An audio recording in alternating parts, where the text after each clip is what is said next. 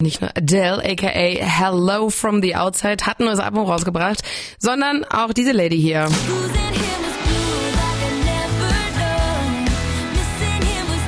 Taylor Swift. Und sie ist hier bei MDR Sputnik unser Eck der Woche. Und ja, es ist mittlerweile Album Nummer 4 innerhalb von zwei Jahren. Und Red Taylor's Version heißt es. Und äh, nochmal kurz als kleine Auffrischung.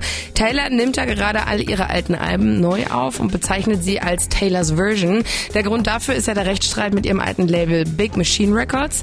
Denen gehören nämlich urheberrechtlich die Tonaufnahmen und um wieder alleinige Rechte an den Songs zu haben, nimmt Taylor die Alben einfach nochmal auf. Nur eben als Taylors Version. Habe ich das jetzt richtig zusammengefasst, Siege? Yes, genau. Nur gibt es noch einen Twist bei den Taylors Version Alben. Okay, ja, Siege aus der Sputnik Musikredaktion, dann erzähl doch mal, was da los. Hi! Ja, der Twist ist, dass sowohl bei Fearless, dem ersten aufgenommenen Album, als auch jetzt bei Red unveröffentlichte Songs drauf sind. Die heißen From the Vault, also aus dem Safe sozusagen. Mhm. Und bei Talkmaster Jimmy Kimmel hat sie erzählt, wie es dazu kam. I've been going through the process of re-recording all of my older music and Ich habe ja meine alten Alben neu aufgenommen und dabei Songs gefunden, die es damals nicht aufs Album geschafft haben, weil ich sie mir für später aufheben wollte. Aber die nächsten Alben waren komplett anders und deswegen habe ich mich gefragt, was mit den Songs passieren soll und es stellt sich heraus, genau das. Ich freue mich, dass alle jetzt diese Songs hören können. all the music that was on the original album and then what I'm really excited about is these songs that no one's ever heard before that, that were supposed to be on that album. Okay, also ist das Album jetzt doch nicht komplett identisch mit der alten Version? Also vom Umfang her definitiv nicht. Red Taylors Version ist ganze 30 Songs lang, inklusive einer 10-Minuten-Version vom Song All Too Well. Wow. Und auch der Sound ist irgendwie fresher und klingt einfach mehr nach Taylor, wie sie heute ist. Das ganze Album handelt von Herzschmerz, so beschreibt es Taylor in ihrer Message auf dem Album. Die Musik ähnelt einem Menschen mit gebrochenem Herzen, wie ein Mosaik aus Gefühlen, das am Ende doch zusammenpasst. Ja, kein Wunder also, dass Songs wie Red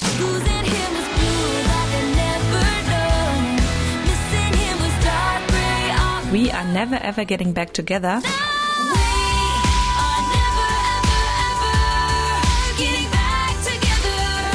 Und The Moment I Knew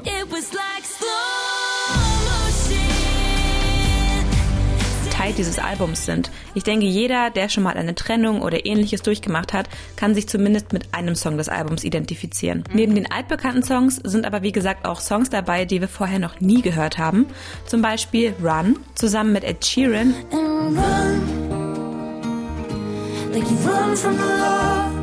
Oder I Bet You Think About Me. And I bet you think about me. Dazu kam am Montag übrigens auch das Musikvideo raus und ich sag dir, es lohnt sich sehr. Taylor Swift im Hochzeitskleid, sage ich nur. Wow, die Auswahl ist ja riesig. Ähm, krass. Gibt's denn irgendwie einen Lieblingssong auf dem Album? Ist es äh, der gleiche wie auch von der alten Version vom Album? Ähm, sagen wir mal so, ich könnte jetzt auch ein abendfüllendes Programm nur mit Taylor Swift halt präsentieren. das glaube ich dir auf jeden Fall. Ähm, ja, nee, jetzt kommen wir nochmal zum alten Song, also zur alten Version. Gibt's da den gleichen Lieblingssong drauf? Ähm, jein. Platz 1 teilen sich jetzt Treacherous, der war schon vorher mein Liebling vom Album, und die neu veröffentlichte 10-Minuten-Version von All Too Well. Da kann ich mich echt nicht entscheiden. Okay, aber macht euch einfach selber ein Bild davon. Und dadurch, dass das auch ein 10-Minuten-Song äh, ist und das hier wahrscheinlich ein bisschen den Rahmen sprengen würde, ähm, nehmen wir jetzt einen anderen Liebling, Treacherous in der Taylors Version von ihrer neuen Platte Taylor Swift. Dankeschön, Siege, für deine Einblicke in die neue Platte.